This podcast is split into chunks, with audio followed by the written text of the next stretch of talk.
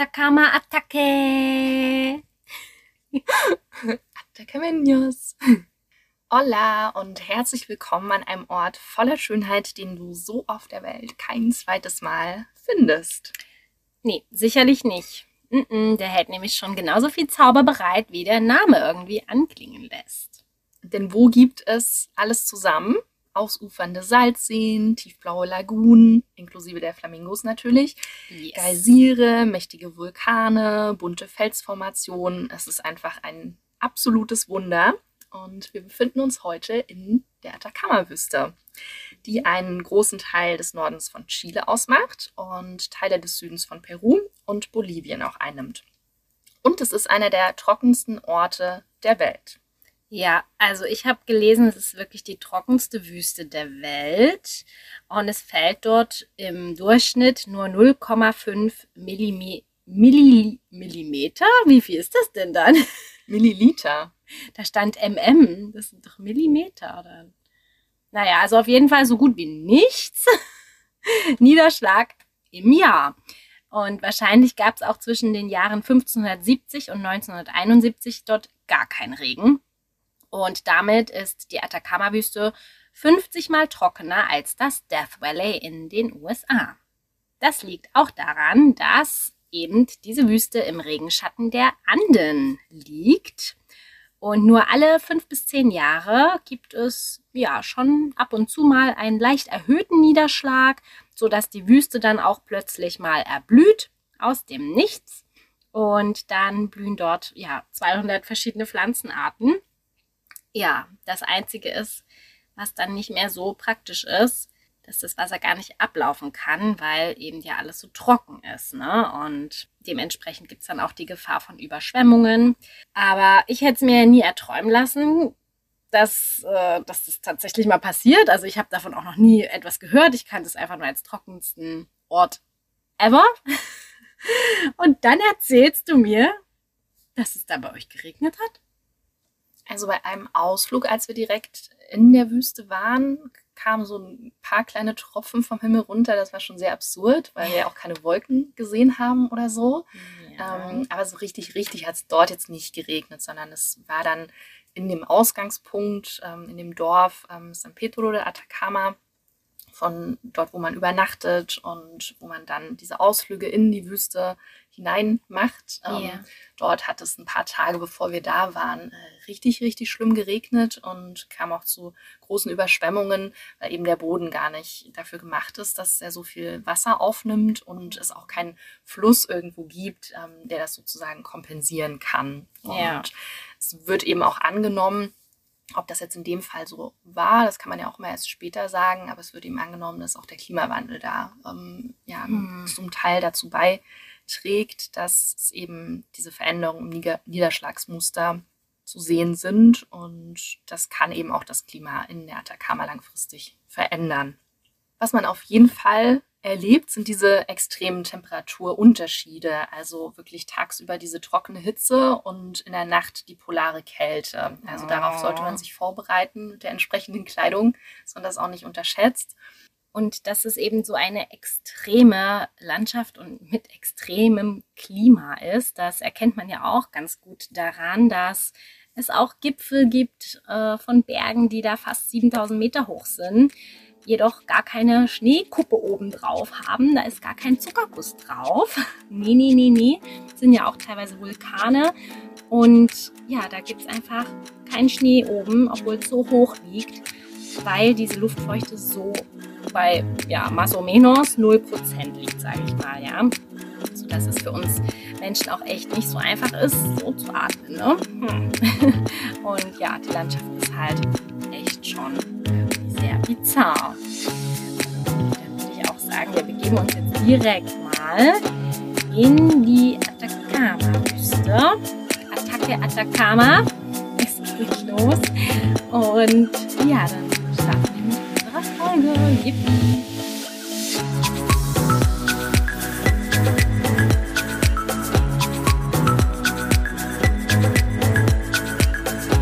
Hola y bienvenidos a Wahrscheinlich Weltsichtig von Andy Mia. Nein, nicht wegschalten, nicht umschalten. Ihr habt nicht bei einem Spaß Podcast jetzt aus Versehen reingeschaltet. Wir machen natürlich wie immer weiter auf Deutsch, jedoch befinden wir uns jetzt gefühlt schon seit sehr vielen Folgen in Lateinamerika und das prägt uns halt auch. Total. Ich träume schon Spanisch. Oh, das geht dir runter wie Finde ich super. Ja, dann bin ich jetzt echt super neugierig auf all deine Abenteuer.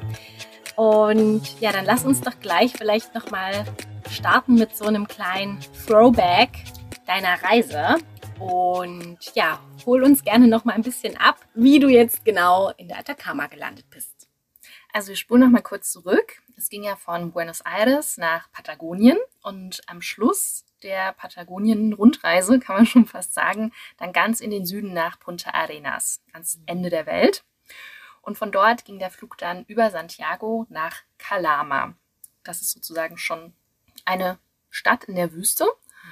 Nicht so spannend, aber spannend ist, dass wir einfach von 34 Metern, Höhenmetern auf 2450 Höhenmetern gelandet sind.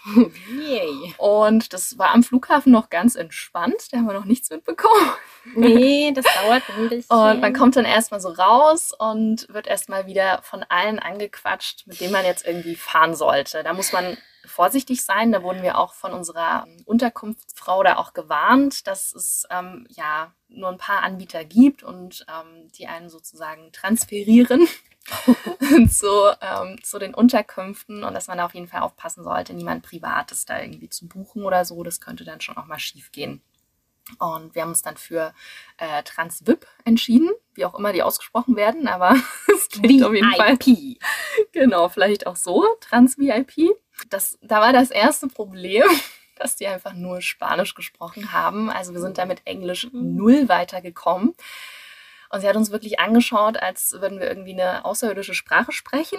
Yeah. uns tat es auch wirklich leid, weil wir wollten ja wirklich auch Spanisch sprechen, aber bestimmte Dinge konnten wir da einfach auch nicht. Und Irgendwann hat es dann aber doch funktioniert, weil von dem anderen Unternehmen, die haben sich eigentlich immer so abgeworben, aber irgendwie war es voll süß, weil der hat dann einfach uns trotzdem geholfen, weil er sich so dachte, na, bevor die jetzt nie ankommen. Oh. Und das Problem war eigentlich, dass wir nicht verstanden haben, wir konnten gleich die Rückfahrt mit buchen. Ah. Und das wollte sie halt wissen, wann das ist, zu welcher Uhrzeit und so weiter. Ja. Und das, diesen Fakt hatten wir einfach nicht verstanden, dass es darum ging. Und so. dachten immer nur so, ja, wir wollen doch jetzt bitte einfach nur diese Fahrt buchen und hier nehmen das Geld und fertig ist. Bringt und uns so ja, Hostel. Und genau, dann sitzt man eben in so einem Transfer mit so mehreren äh, Leuten. Das waren sehr seltsame Menschen. und, äh, manchmal hat man da auch Glück und sitzt ja. irgendwie mit Leuten, die viel ähm, sprechen und so weiter. Aber ja, irgendwie, also neben mir saß ein ganz komischer Typ. Ähm, man sitzt ja so in der Mitte und dann will man ja in die Land, also die Landschaft sich anschauen. Ja. Da musste ich ja automatisch mal aus dem Fenster schauen, um das zu tun. Schon. Und dann dachte er immer, ich gucke auf sein Handy, aber er hat auch die ganze Zeit irgendwie drauf, was drauf rumgespielt. Und dann dachte ich so, nee, ich gucke nicht oh, auf dein Handy, ich gucke mir halt die wunderschöne Landschaft an. Was will ich mit deinem Handy jetzt hier in der Wüste? Es sieht einfach so krass alles hier aus. Und ich würde niemals auf dein Handy gucken wollen.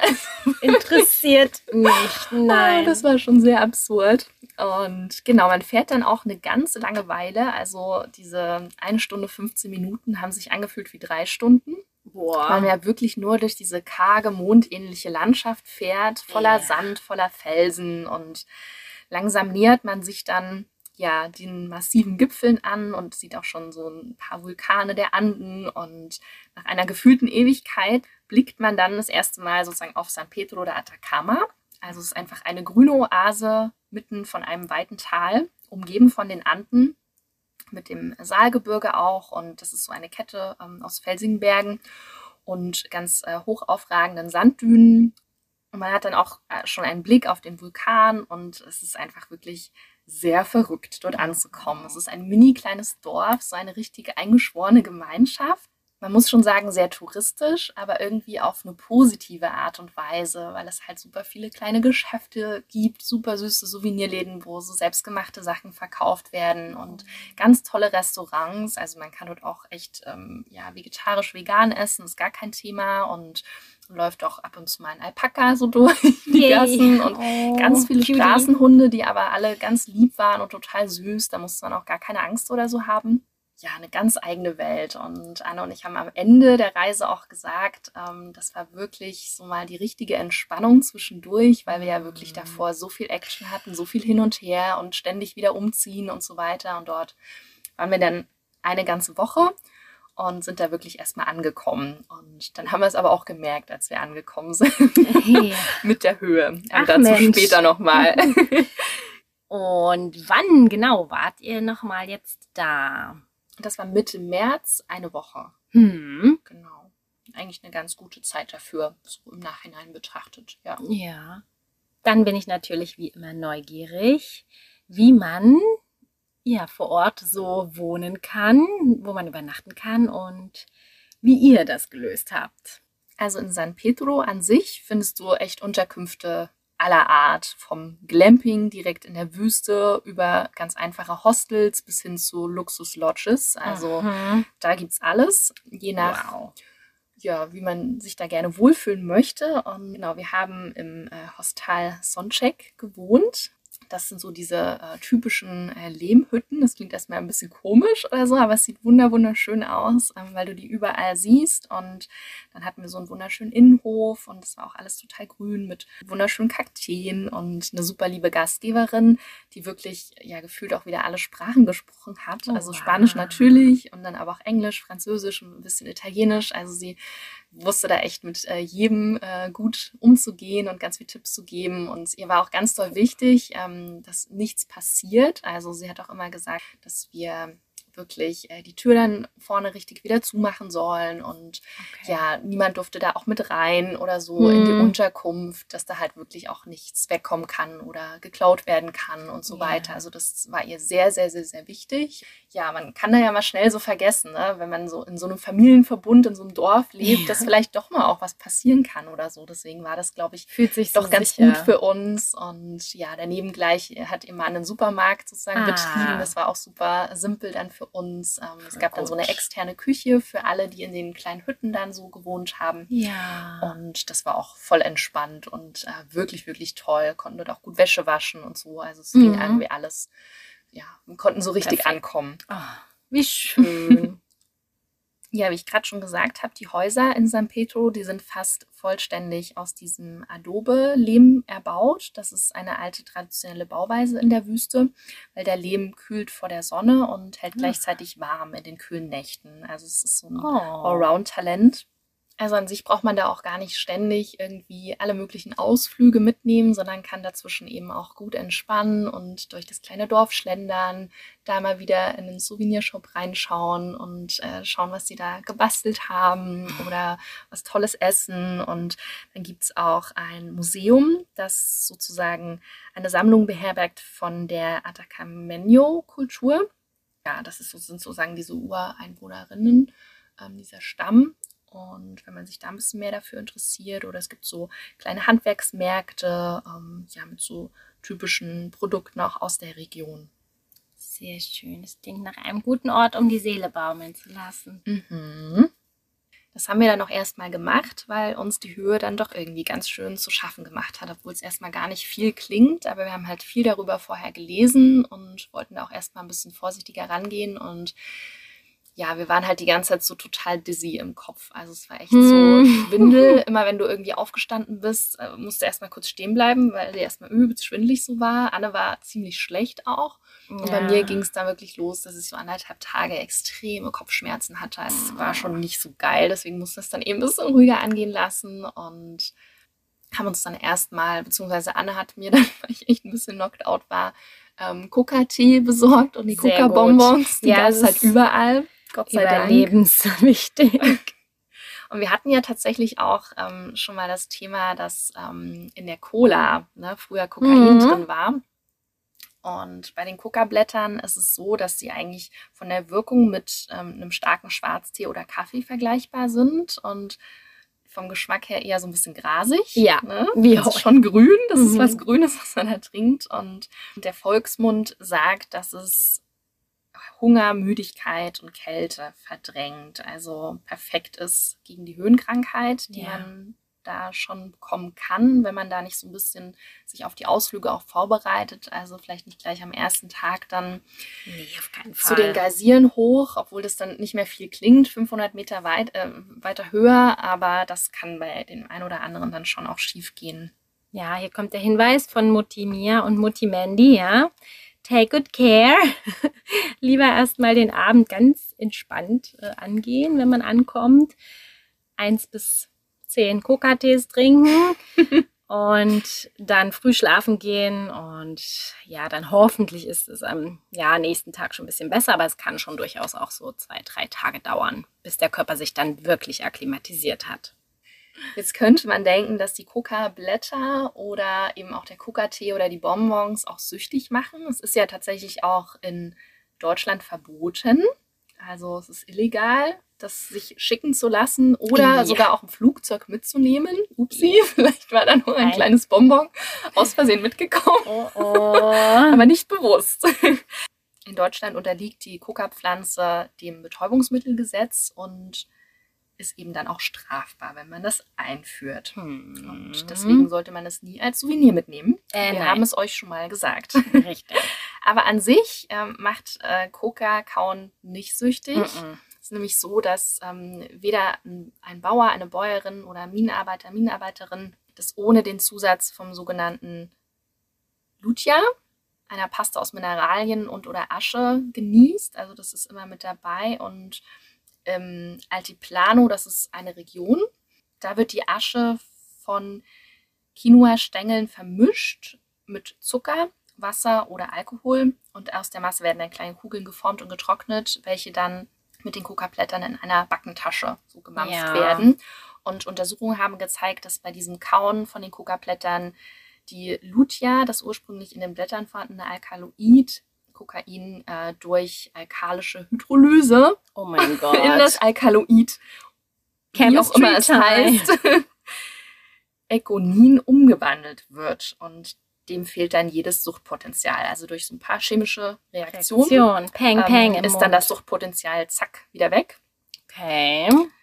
Ja, wir hatten damals tatsächlich auch Bananenasche, hatten die bei uns genommen. Ach, krass. Das ist wahrscheinlich Von der lokal. Bananenpflanze dann. Ja. Die wird verbrannt und diese Asche dann wahrscheinlich. Genau. Krass. Ja, ist verrückt. sicherlich lokal. Ja, wächst ja auch ganz gut so. Bananenpflanzis. Ja, also jetzt die kann man dann gut schnell, weil wie oft die das so genießen, da braucht man ja auch ein bisschen. Da brauchen wir schon ein bisschen. Viele was. Bananenstunden. Ja, aber die fallen schon immer ein bisschen ab, ja. Ja, genau. Es gibt dann dementsprechend keine Entzugserschein Entzugserscheinungen, aber das Aussetzen gleicht schon dem, wenn man jetzt zum Beispiel ein Abendritual aufgeben würde, dass es einem schon irgendwie so ein bisschen fehlt und so. Ja. Das ist jetzt bei uns natürlich nicht vorgekommen, wenn man das mal ab und zu so einen Tee trinkt, da ist ja auch kaum was mehr drin. Ja. Hat uns aber schon auch geholfen, dann wieder ein bisschen Mhm. klar zu kommen, dass die Absolut. Kopfschmerzen dann auch wieder ein bisschen weniger geworden sind. Ja. also Vorbereitung ist alles. Natürlich auch auf das Wetter, auf die klimatischen Bedingungen, das haben wir ja schon angesprochen. Und ja, dann ging es am nächsten Tag dann los mit dem ersten Ausflug. Sehr cool. Da bin ich jetzt ganz äh, neugierig. Jetzt geht's direkt mal, glaube ich, in die Wüste rein. Endlich. Berichte gerne, welchen Ausflug ihr da ja auf dem Programm stehen hattet. Also wenn du schon allein durch das Dorf so durchläufst, siehst du halt tausende Touranbieter. Ja. Also da kannst du theoretisch reingehen, dich beraten lassen. Wir haben das ein bisschen abgekürzt, weil es uns ja auch an den äh, Tagen davor nicht so gut ging und haben dann einfach ja über Get Your Guide Mhm. gesucht. Ähm, vielleicht wäre es sogar besser vor Ort, sie zu unterstützen. Ich weiß nicht Ja. genau, wie das mit Get Your Guide ist, ob das ähm, so wie bei halt auch. Eventum so ähm, alles ein bisschen schwierig ist und so weiter. mhm. Ähm, je nachdem, also vielleicht wäre das ein Tipp, dann vielleicht auch ein bisschen mehr ähm, lokaler zu schauen. Ja. Mm, Auf jeden Fall haben wir uns da erstmal für den, ja, für das Highlight an sich, ähm, das Val de la Luna, das Tal des Mondes, entschieden. Der Ausflug ging sozusagen nachmittags los und man sollte dann dort den Sonnenuntergang genießen können. Genau. Wow. Und an sich ist das erstmal ein total spektakuläres Tal, also wirklich diese bizarre, unwirkliche Landschaft. Man kommt sich wirklich vor, als wäre man gerade auf dem Mond gelandet. Ja, das äh, ist auch tatsächlich gar nicht so Weit hergeholt, weit ne? hergeholt. Ja. Denn ich hatte auch gelesen, dass der Boden dem auf dem Mars, also nicht Mond, aber auf dem Mars sehr ähnlich ist und deshalb die NASA auch die Wüste nutzt, um ihre Instrumente für Missionen zu testen. Ja, man kann dort wirklich so viel erkunden, faszinierende Salzformationen, die Sanddünen, das Vulkangestein und dann eben diesen atemberaubenden Sonnenuntergang über den Anden erleben. Man fährt sozusagen dann in so einer kleinen Gruppe los. Ähm, es befindet sich acht Kilometer außerhalb von San Pedro de Atacama.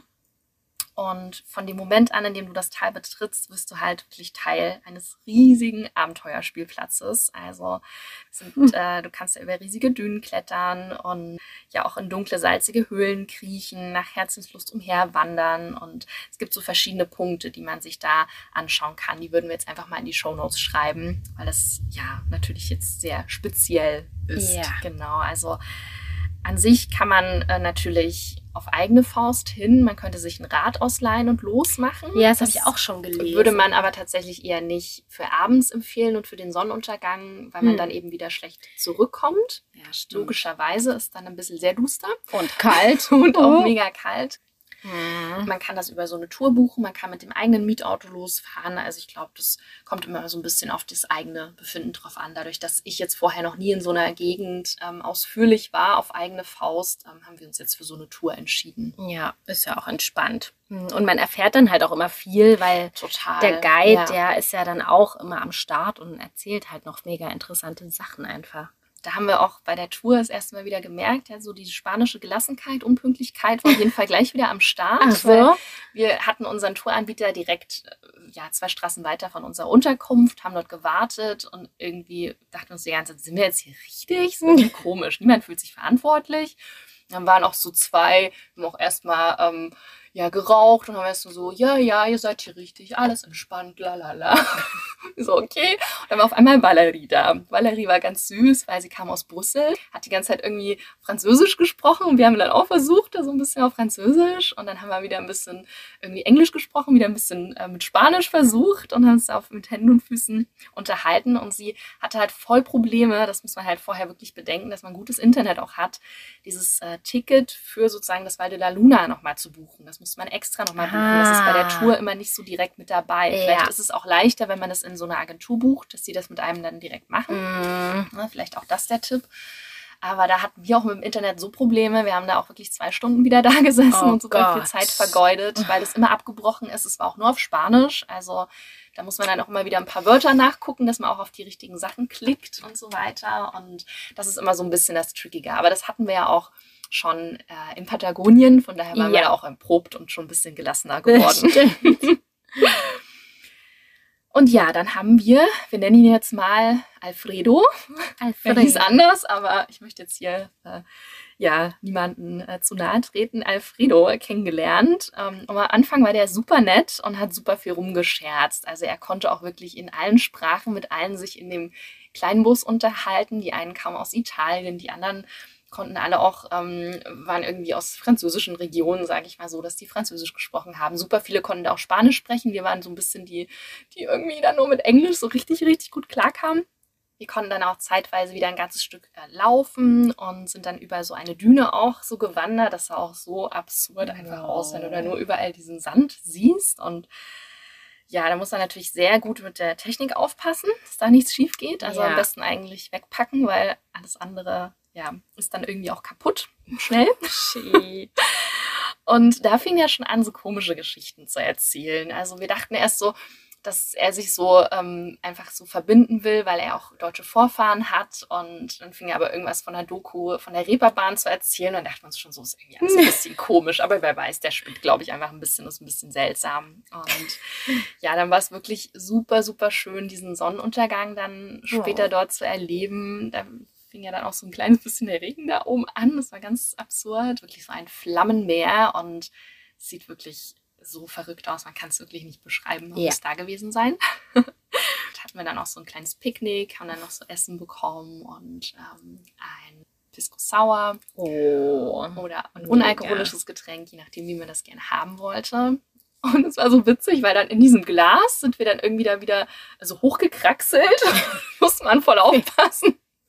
dass man da nicht runterfällt. auf dem Foto Glas. sieht das ja so easy dann immer aus, ne? Mhm. Und dort war es dann, aber das muss man schon sagen, da war es dann schon ein bisschen auch touristisch. Ne? Ja. Das ist halt wirklich so ein Ort, wo viele Touren so hinfahren. Ähm, bei uns haben die immer so ein bisschen drauf geschaut, dass man sich auch so einen Fleck raussucht, wo halt nicht so viele waren, auch für das Picknick und so. Also Sehr gut. die waren da schon so ein bisschen hinterher, aber ja, manche wurden da schon sehr abgefertigt. Ne? Also Mhm. vielleicht ist dann wirklich auch ganz gut, so ein bisschen den Empfehlungen zu folgen, wenn man dort Menschen vor Ort kennenlernt, die dann schon so eine Tour gemacht haben. Ja, Ich glaube, definitiv. da kommt man ganz gut weit. Und dann sind wir irgendwann zurückgefahren und dann war es dann auch schon dunkel und dann ja, hatte sich Alfredo schon die ganze Zeit so ein bisschen an und mich gehalten. Wir haben das schon so ein bisschen gemerkt. Der wollte dann gerne auch noch weiter den Abend irgendwie ausklingen lassen. Und haben wir gesagt, ja, warum eigentlich nicht? Ist ja eigentlich ganz cool, so mit so einem Local da auch mal ein bisschen mehr noch zu erfahren und da können wir uns einfach mal drauf einlassen. Und ähm, dann ist er losmarschiert. Das Problem war, wir sind an einem anderen Punkt abgesetzt worden als äh, wir abgeholt wurden. Also alle wurden halt von ihren Unterkünften abgeholt und bei uns war es ja einfach die Agentur, die um die Ecke war. Und Omi und Opi, die super fit waren, die konnten auch mega gut Englisch und waren so richtige Reiseprofis. Die hatten die heftigste Kamera und haben auch von der Antarktis erzählt, was sie da Wow. ähm, erlebt haben. Das muss der absolute Wahnsinn gewesen sein. Da dachten wir so, oh Gott, das hätten wir auch noch machen sollen, aber wir hatten ja keine Zeit dafür. Nee. Und äh, die wussten dann gar nicht mehr, wo sie waren und waren echt verlassen. Sie wussten nicht den Namen des Hotels und Ups. es war wirklich so, und wo müssen wir jetzt hin? Und dann meinte er so, ja, ja, zeige ich euch. Und ist aber losgestiefelt und in die Bar einfach rein und kam auch nicht wieder raus. Und Anne und ich so, hä, was ist denn jetzt mit ihm los? Er will jetzt halt hier den Abend mit uns ausklingen lassen, aber lässt hier Omi und Opi stehen. Dann haben wir denen halt wirklich noch geholfen. Es war dann auch nicht so weit, aber sie hätten halt vorher schon abbiegen können. Es war ein bisschen fies von ihm. Dachten wir uns schon so, hm, irgendwie ist hier ein bisschen komisch. Ja. Und ja, dann ähm, Bauchgefühl. war wirklich auch der Abend. Dann wurde immer absurder, weil er uns dann von einem Projekt erzählt hat. Und dann kam es wieder so ein bisschen raus. Ja, wir sind ja die reichen Deutschen, könnten ja das Projekt unterstützen. Dann sollten wir mit ihm am nächsten Oh. Tag, nee, nicht am nächsten Tag, es waren dann so ein paar Tage später, war er in Santiago und wir auch. Wir hatten ja aber nur ganz wenig Zeit und dann sollten wir mit ihm da irgendwie in den Wald fahren und zu diesem Projekt. Und Sicher nicht. dachten wir uns so, nee, das machen wir vielleicht lieber dann doch nicht. also ein bisschen absurd, obwohl er echt am Kein Anfang Fall. super cool war und auch sehr witzig und so. Mm. Aber manchmal sollte man dann auch dem Bauchgefühl vertrauen. Ja. ja.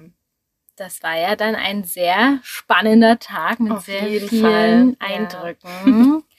Und ja, was habt ihr noch so gemacht? Äh, Was hattet ihr noch geplant an den nächsten Tag? Ganz so lange konnten wir dann gar nicht schlafen, weil am nächsten Tag ging die nächste Tour los, schon so kurz nach sechs, ähm, sollten wir am Treffpunkt sein. Und es war Gott sei Dank wieder bei uns um die Ecke. Und die Tour hieß zu den verborgenen Lagunen von Baltinace. Und da haben wir auch wieder ewig auf unsere Tourguides gewartet. Die waren noch ein bisschen lustiger drauf, weil die kamen dann echt so an im Auto, so gehupt und dann hier mit Peace. äh, Peace-Zeichen und hey, wir sind ein bisschen zu spät, aber wir sind die Coolen, ist doch, ist doch okay für euch, oder? Also wirklich, wir konnten dann auch nur noch lachen, dachten uns aber wirklich auch so, hm, hier ist halt niemand. Also wir standen wirklich da so richtig verloren. Es war auch mega kalt noch. Oh früh. ja. Also und wir wussten ja eigentlich, tagsüber wird es so warm werden, hatten jetzt auch nicht super viele Sachen dabei und so. Also war ein bisschen verrückt, aber ja, dann war es super schön, weil dann sind wir auch erstmal ein Stück gefahren und haben dann auch erstmal wieder früh ein Frühstück dort gemacht und dann so ein bisschen den Sonnenaufgang noch gesehen und das war auch sehr, sehr besonders. Das Ziel waren ja dann die sieben Lagunen, an denen sozusagen lang zu spazieren und dann eben auch in der letzten zu baden. Hm. Ja, das alleine war ja schon ziemlich aufregend, so die Vorfreude darauf. Und ja, die Fahrt dahin war aber wirklich die schlimmste Autofahrt, die wir jemals in unserem ganzen Leben erlebt haben. Es war halt eine unbefestigte Straße und die sind so schnell gefahren, das kann man sich einfach überhaupt nicht vorstellen. Wir saßen auch noch ganz hinten. Es war die ganze Zeit wie auf dem Rodeo. Also wirklich äh, dass uns nicht schlecht geworden ist. Wir haben ja vorher auch was gegessen, aber Gott sei Dank auch nicht so viel. War wirklich ein Wunder und das ging halt anderthalb Stunden so. Also irgendwann war der, das Gehirn auch richtig so rausgeschüttelt. Und es hat so gekracht, die Steine immer dagegen Ja. irgendwie. Und wir dachten, gleich platzt uns hier noch ein Reifen. Und das Lustige war, wir kamen dann an und dann wurde auch erstmal der Reifen gewechselt. Okay, gut. Das, Das- war, unser Gefühl war doch gar nicht so schlecht. Also das, das muss man schon wollen, auf jeden Fall. Diese unbefestigte Straße in dieser Schnelligkeit, das ist natürlich mit einem eigenen Mietwagen auch was anderes, weil man da ja selber Ja. das Tempo bestimmen kann. Also wir hatten wirklich richtig doll Angst und haben dann so aus Angst gelacht, weil wir immer noch gar nicht mehr weiter zu helfen mussten. Ja, Das war schon sehr verrückt. Oh, Aber wow. dann halt diese Schönheit, irgendwo im Nirgendwo, diese Lagunen da zu sehen. Und das ist war wirklich der Wahnsinn. Das sind ja so heftige Farben, so kristallklares Wasser, dann dieses Ja. heftige Türkis und ja, du spazierst dann sozusagen, das ist auch ganz schön gemacht, auf so Holzpaneelen entlang. Ja. Und eigentlich ähm, hätte man in zwei Lagunen baden können, aber die eine war wieder gesperrt worden fürs Baden, weil da einfach zu viele Menschen ähm, zu viel Sonnencreme reingegangen sind und sich das Wasser Ah. verfärbt hat. Das ist dann nicht mehr so türkis irgendwann, wenn zu viel schlechte Stoffe da sozusagen drin sind. Mhm. Und uns wurde da auch extra gesagt, früh bitte nur ganz zeitig eincremen und dann gar nicht nochmal. Ja. Und das war wirklich verrückt, da dann wie im Toten Meer, wie so ein kleiner Korken da so Ja. schwimmen. Und man durfte aber auch nur 20 Minuten rein. Also das war wirklich auch Ah, so ja. ein Timeslot, weil das Lithium-Meer sonst. Also er hat dann so süß das beschrieben auf Englisch, ja, irgendwann leuchtet ihr dann. also passt gut auf. Und dann wurde man auch wirklich mit dem Schlauch von oben bis unten Mm. ganz exakt abgebraust, dass dieses Salz nicht so lange auch auf der Haut ist und so. Ah, also wir waren da wow. sehr hinterher. Okay, sehr Genau. gut. Und am besten auch Wechselkleidung mitnehmen, ähm, weil ja, dann das sozusagen das möchte man dann nicht mehr ja, anhaben. auch so ist. Genau. Mhm. Oh, aber wow, das ist bestimmt voll das Erlebnis. Das war wirklich der Wahnsinn, ja. Und die Oh. Rückfahrt war dann auch ganz schön, nachdem wir dann die Angst irgendwann überwunden hatten. ja. Weil rückwärts, äh, rückwärts sage ich schon, äh, rückzu war es ja auch wieder diese anderthalb Stunden. Das dauert Ja. halt Ewigkeiten gefühlt, ne? Wenn du wirklich denkst, oh Gott, gleich wird es doch vorbei sein. Und dann dauert es noch und dauert es noch. Und dann haben wir aber auch noch mal angehalten und haben dann auch noch mal Guanacos ganz nah gesehen. Und dann hat der eine Tourguide uns noch erzählt, der kam ursprünglich aus Bolivien. Ist ja auch nicht so weit entfernt. Ne? Nein. Dass dieser eine Berg sozusagen schon zu Bolivien gehört. Ja. Den hat man so im Horizont gesehen und es sah aus wie eine Fata Morgana, weil es so ein bisschen über den Wolken war und wie so gezeichnet, also so weich gezeichnet. Es sah so verrückt aus. Ja, und dann der blaue Himmel, das ist mega mit den Kontrasten auch. Das war der Wahnsinn, wirklich. Erinnert mich Ja. auch voll an, an die äh, Salade Uyuni in Bolivien. Ja, genau. Das ist ja direkt äh, ja, nebenan. Kann man von dort auch super als Kombinieren. Ausflugsziel machen. Also die bieten das Ja. dort auch komplett an, dass man dann eben diese drei Tage, so wie Mhm. ihr das damals auch gemacht habt, von dort aus machen kann. Genau, man kann auch einfach weiterreisen dann. Also das ähm, ja, ist alles möglich. Und ja, da erinnere ich mich auch nur daran, dass da gab es einen Vulkan, das sah aus, als ob jemand darüber so einen Farbeimer ausgekippt hätte. Und dann, als ob die Farbe so runterläuft. Mhm. Es sah einfach Krass. voll crazy Oh. aus. Mhm. Ja, wir waren dann so am frühen Nachmittag wieder zurück. Und dann hatten die zwei uns auch schon so angeboten, ja, wir können ja hier voll die private Sternentour und so machen. Ach heute nee, Abend. komm. Und es war so ein bisschen so, hä, okay, wieso mit uns? so. Ja, das muss ich dir jetzt nicht sagen? Und wir so, und, äh, das Lustige war, er hat uns dann auch immer so Bilder gezeigt ähm, von irgendwelchen äh, Instagram-Girls mit diesen, ähm, wie heißen denn diese Teile, wo nur der Kopf rausguckt? Ponchos. Richtig. ja, diese Bilder hat er uns halt gezeigt mit diesem wundervollen Sternenhimmel, was ja auch mit einer übelst krassen Kamera aufgenommen wurde. Und da wir uns so, hm, die Gelegenheit können wir uns nicht entgehen lassen. Nee, das war auch schon so ein bisschen richtig. komisch, weil wir dann auch nicht so genau wussten, ja, was nehmen wir denn da jetzt mit hin? Und dann haben wir uns ganz oldschool verabredet zu einer Zeit, zu einer Wow. bestimmten Zeit am Marktplatz. Und gab es ja auch nur diesen einen, weil wir ja unterwegs immer kein Internet hatten und Nee. es in unserer Unterkunft auch manchmal nicht so gut funktioniert hatte. Aber dann waren wir eben noch essen und dann hat es schon angefangen zu regnen. Oh und so, oh nein, es zieht hier voll zu. Und wenn es natürlich so bewölkt ist, sieht man natürlich Mhm. auch nicht so den Sternenhimmel, wie man ihn sehen konnte. Und dann waren wir trotzdem am verabredeten Zeitpunkt, aber die sind dann einfach auch gar nicht aufgetaucht. Und wir haben ja nicht lesen können, ob sie uns nochmal geschrieben haben oder so, sind dann tatsächlich einfach nur in eine Bar noch gegangen. Und ähm, dann war es aber super schön noch, weil dann voll auch die Live-Musik dort noch war, so eine Super. Band. Und hatten dann auch noch einen richtig, richtig schönen Abend, obwohl wir die Sterne natürlich schon noch gerne so nah gesehen hätten, Ja. weil es soll ja tatsächlich der wirklich, wirklich wunder wunderschönste Ort sein für Sterne beobachten und sehen und dass man da wirklich ja umfällt vor Schönheit Absolut. und Ergriffenheit. Das glaube ich tatsächlich, weil ich ja auch auf meiner Recherche dem Paranal-Observatorium begegnet bin. Die haben dort ein VLT, das nennt sich Very Large Telescope. Mhm. Und mit dem kann man, also wir nicht, aber die Forscherinnen können damit eben die Sterne beobachten, Planeten untersuchen, ganz, ganz ferne Galaxien abbilden und ja, einfach auch vielleicht einiges noch über die Geschichte der Erde herausfinden. Mhm.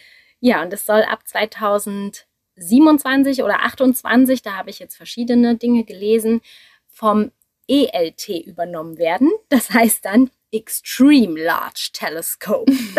okay, verrückt. Sehr kreativ waren sie jetzt nicht bei der Namensgebung, aber ja, also wenn ich einmal, glaube ich, nochmal in die Atacama komme in meinem Leben, dann möchte ich unbedingt dieses Observatorium besichtigen weil das möglich ist mit Anmeldung, habe ich gesehen. Mhm, das auf jeden Fall. Aber auch schon so bei so einer Tour. Die ja. haben dann auch die gewissen Teleskope und Sachen mit dabei, die auch schon mega sind. Auch cool. Also das ich glaube, das lohnt sich auch schon Definitiv. und kostet auch nicht die Welt. Ja. ja. ja. Und was steht bei dir auf dem Programm für den nächsten Besuch? Ich glaube, beim nächsten Mal muss ich tatsächlich zwei bis drei Wochen dort bleiben, mhm. weil es so, so viel noch zu sehen gibt. Also jetzt auch auf der Recherche, wir hatten ja im Vorfeld schon vieles uns aufgeschrieben, was wir gerne sehen wollen, haben dann gemerkt, okay, in der einen Woche, da schafft man nicht so viel, auf keinen Fall, weil man will ja das auch irgendwie erstmal verarbeiten wieder. Und jetzt habe ich aber bei der Recherche wieder neue Dinge gelesen und ja. dachte mir so, oh nein, es gibt ja doch noch viel mehr, weil wir hatten ja in der Folge mit Anne äh, in dem in Interview habe ich auch gesagt, na ja, da kann man da vielleicht noch mal so zwei, drei Sachen in der Atacama sich anschauen. Mhm. Und jetzt mit der Recherche, nee, also man muss doch noch mal ein bisschen länger bleiben. Ja. Auf jeden Fall Salada Atacama.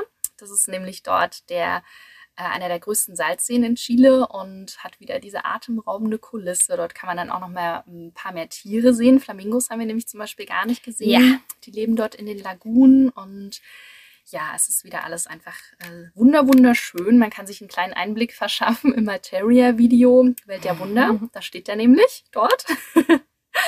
Mhm. Und ja, dort gibt es natürlich auch dann die Guanacos wieder, die Vicuñas. Wildlife. Aus nächster Nähe zu ja. sehen, genau. Und dort ist auch die Laguna äh, Chaxa.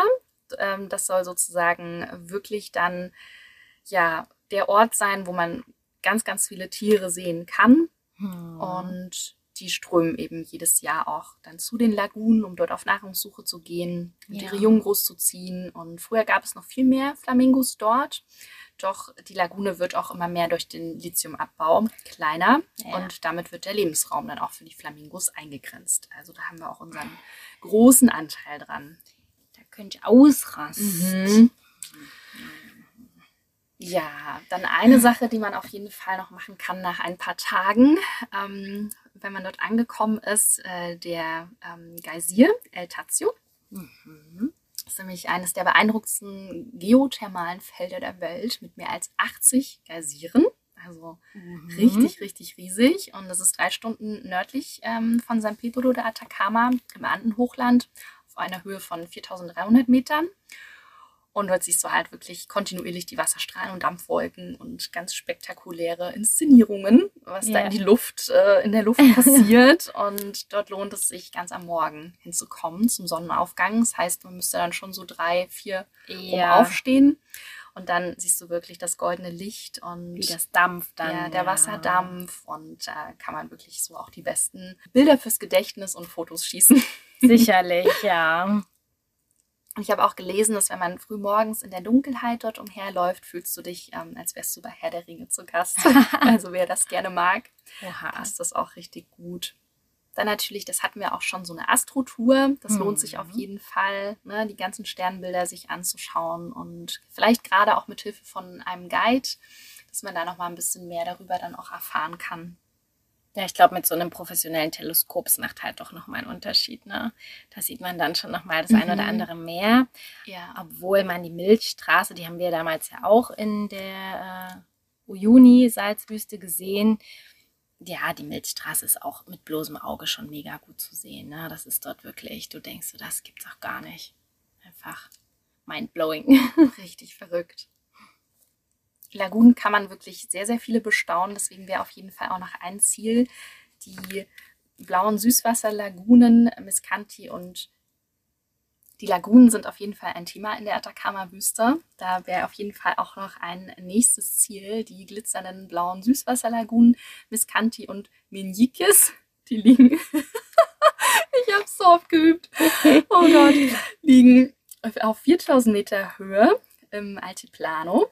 Und dort siehst du dann wirklich doch mal schneebedeckte Vulkane, wie ich gerade sehe. Also da müssen wir, das müssen wir mit eigenen Augen uns nochmal anschauen. Ja, ich denke, da müssen wir nochmal nachforschen. Die umrahmen die zwei Lagunen und diese sind auch das Zuhause wieder von einer Vielzahl von Vögeln. Und Ja. die beiden Lagunen, das fand ich total krass, äh, waren früher zu einer verbunden, bis ein Lavastrom aus einem Ausbruch des Vulkans sie trennte. Oha, wow. Heftig, oder? Ja, Ja.